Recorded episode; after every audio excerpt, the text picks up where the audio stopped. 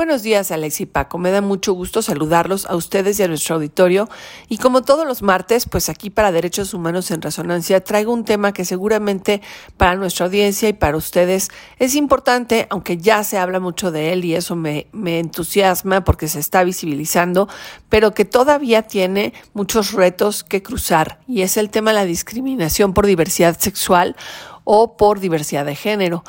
Las personas gay, lesbianas, bisexuales, intersexuales, trans, eh, las no binarias, en fin, la comunidad LGBTIQ, enfrentan obstáculos sustantivos en el ejercicio de sus derechos. Podemos pensar en su ejercicio o su acceso al empleo, a servicios de salud, incluso a la educación o al mismo proceso de desarrollo de identidad. Eh,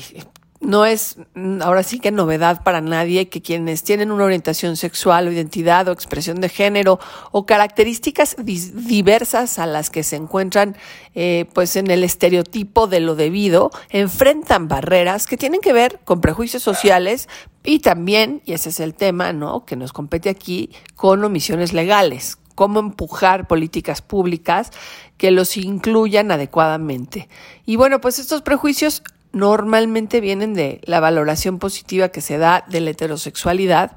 y pues ahora sí que la idea equivocada de que de no ser heterosexual con ciertas características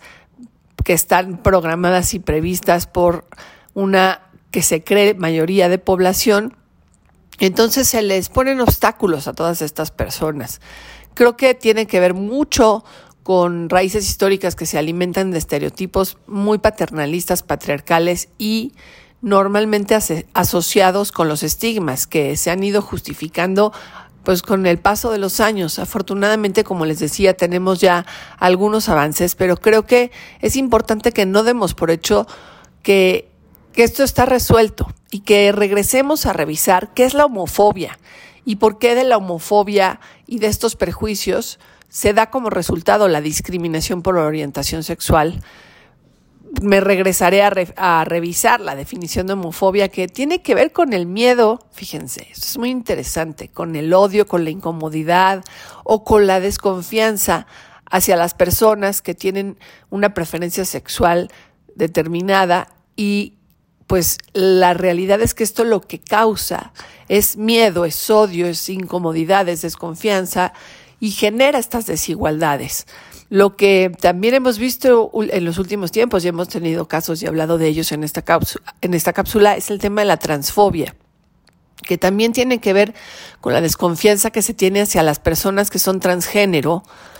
o que incluso han decidido no definirse con ningún género. Creo que eh, es importante que sepamos que existiendo este tipo de prejuicios, se limitan derechos y que es importante que se hable de esto, pero sobre todo que se aterrice en términos legales para que haya consecuencias contra quienes se burlan en redes de personas que han elegido una orientación sexual no heterosexual, para quienes se burlan, por ejemplo, de las personas trans y la violencia puede llegar a límites de, eh, pues, no solo agresiones físicas, sino de asesinatos